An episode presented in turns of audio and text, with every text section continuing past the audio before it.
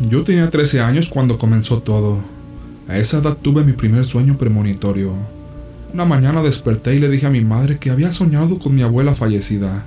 En el sueño solo era su casa, los cuatro cirios y una víbora negra debajo del ataúd. En aquel momento no tenía idea de qué significaba, pero a los tres meses falleció mi abuela. Pasó el tiempo y llegué a los 16. Una familia llegada a la mía comenzaron a convivir más seguido con nosotros. El hijo mayor de ese matrimonio comenzó a pretenderme, pero yo no le hice caso. Mi familia era de las que quieren que salgas de blanco de tu casa.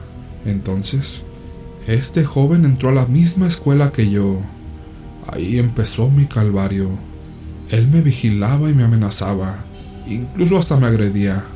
Todos los días mis compañeras me ayudaban a huir de él, hasta que una vez me subió a la fuerza a la camioneta y me dijo, si no te casas conmigo, voy a decirle a tus padres que ya estuviste conmigo, cosa que no era cierta. Pero tanto era mi temor, que acepté para que no les dijera nada. Pasaron seis meses y ya estaba casada con él. Ese día de nuestra boda yo tenía mi periodo.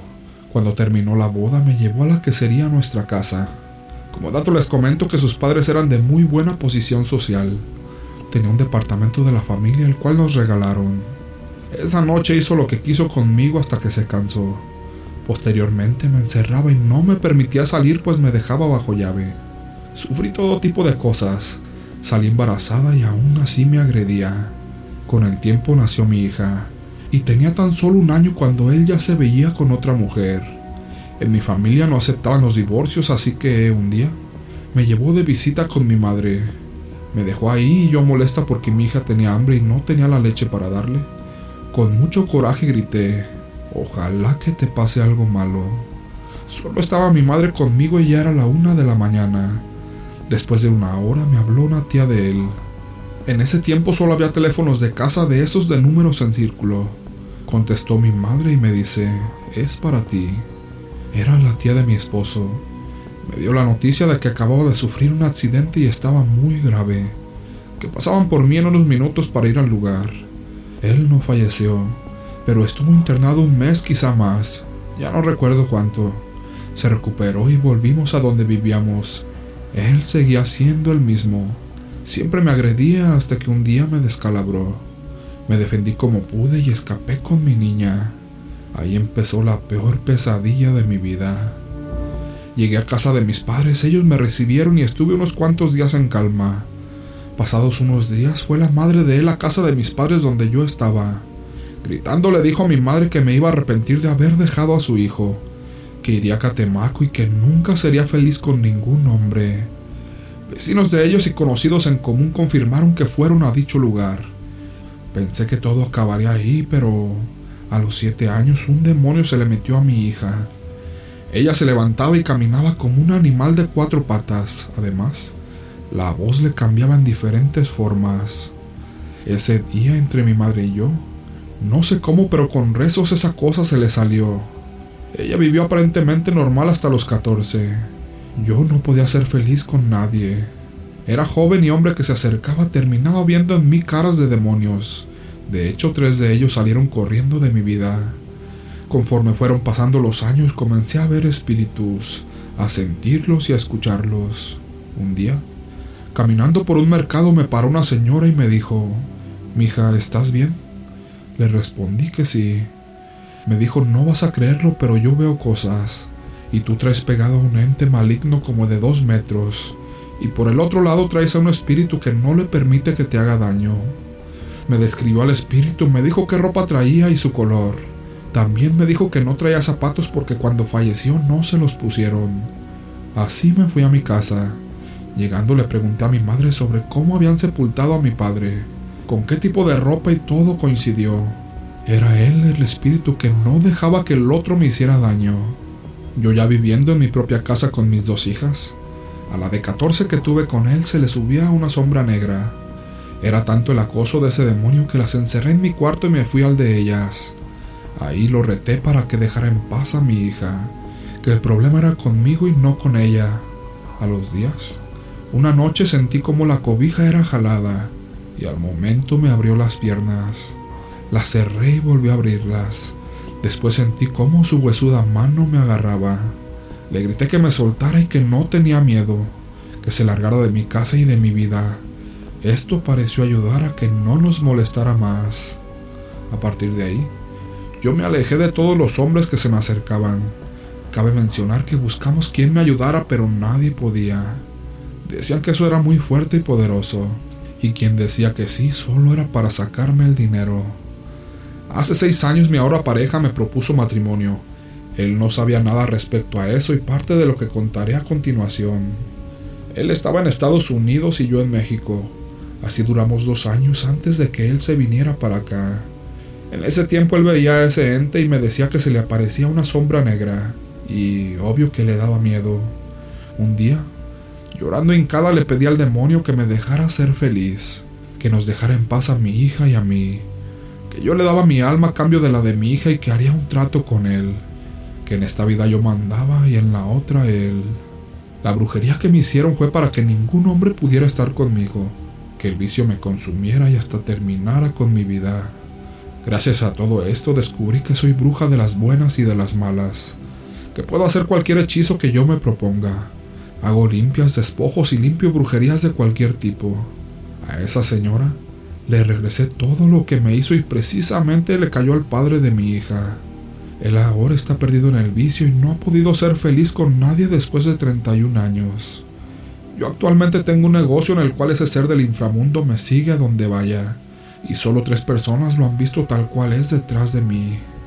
Actualmente llevo seis años con mi esposo. A él también se le ha hecho presente y más en un principio. Él sabe que hay algo que me cuida. Finalmente pude limpiar a mi hija. Ahora ella es feliz, casada y con un hermoso niño. Segundo relato. Les voy a contar algo que me pasó con mi bebé. En febrero del año pasado, cuando ella tenía cinco meses, nos encontrábamos comiendo mi pareja y yo en la planta baja de la casa. Mi bebé se encontraba en la planta alta. De repente, el perro comenzó a ladrar como loco muy fuerte y subía y bajaba las escaleras. Mi bebé comenzó a llorar muy feo y subimos rápido las escaleras para consolarla, pero ella no se calmaba. Su llorar era diferente, era como si gritara de miedo. Se calmaba un minuto y volvía a llorar hasta que se anocheció así que decidí marcarle a mi madre para preguntarle cómo curarla de espanto con el huevo. Nosotros somos padres primerizos y mi pareja es un poco escéptico. Después de tanto llorar se quedó dormida entre suspiros. No sé si realmente funcionó la limpia. En diciembre de ese mismo año fuimos al mar mi bebé y yo con la familia materna de mi pareja. Él no pudo ir por cuestiones de trabajo. En la tercera noche, estábamos casi todos jugando lotería en el patio. Para esto mi bebé se encontraba dormida con mis suegros, cuando de pronto comenzó a llorar muy fuerte. Salió mi suegra y me dijo que no la podía calmar.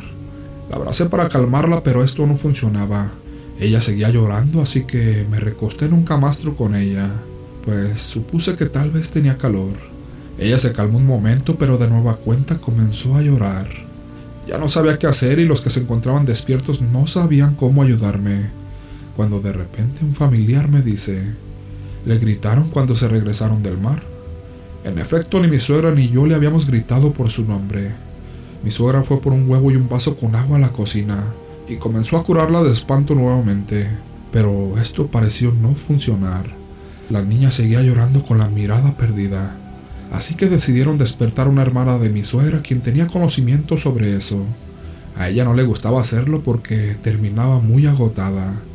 Cuando ésta sale del cuarto y ve cómo estaba mi bebé, me dice, esa niña está mal. Mandó traer otro huevo y un vaso con agua. Y nuevamente comienza a limpiarla rezando y gritando, María José, regresa. María José, tu papá te espera en casa. María José, tu mamá está triste. Regresa, María José. Yo estaba desconcertada abrazando a mi bebé. Me sentía culpable por no haberle gritado pero yo no tenía mucha noción sobre eso. Solo en una ocasión había escuchado algo sobre eso, que si llevas a un niño a un río, un lago, al mar o al bosque, le tenías que gritar su nombre y no te quedes, pero pues no lo recordé en ese momento. Regresando a lo anterior, la hermana de mi suegra me dice, ella no se quedó en el mar, ella se quedó en la esquina de la casa. Cuando termina de rezar, mi hija como si nada deja de llorar. Rompe el huevo y lo vacía en el vaso. El huevo estaba cubierto de telarañas. Sostuvo el vaso en sus manos y comenzó a rezar nuevamente hasta que la deshizo. Solamente quedó una que era la más grande y me dice, a la niña ya le había pasado esto, ¿verdad? Le contesté que sí en una ocasión, que cuando ella estaba más pequeña el perro ladró y la asustó.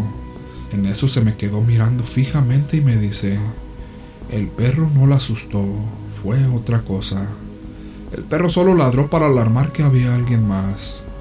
Cuando me dijo eso quedé sorprendida y se me erizó la piel. Me dijo esto que le pasó hoy fue porque la niña no está bautizada y está vulnerable. El mar es un portal muy grande de almas de todo tipo. Pero esta vez ella se quedó en la esquina de la casa, porque en la tarde que tu suegro la sacó a la tienda, ella vio un perrito en la esquina y le gustó. Por eso no se quería venir. Al escuchar eso, mi suegro se quedó mirándola como de ¿Y tú cómo sabes eso? Luego sonrió. Mi niña no estaba bautizada. También le puse su pulsera de San Benito, pero por alguna extraña razón, la pulsera le hizo un morete alrededor de su mano y ni siquiera le quedaba apretada. Se vale creer, pero así como existe el bien, también existe el mal. ¿Y tú? ¿Tienes alguna historia similar a esta?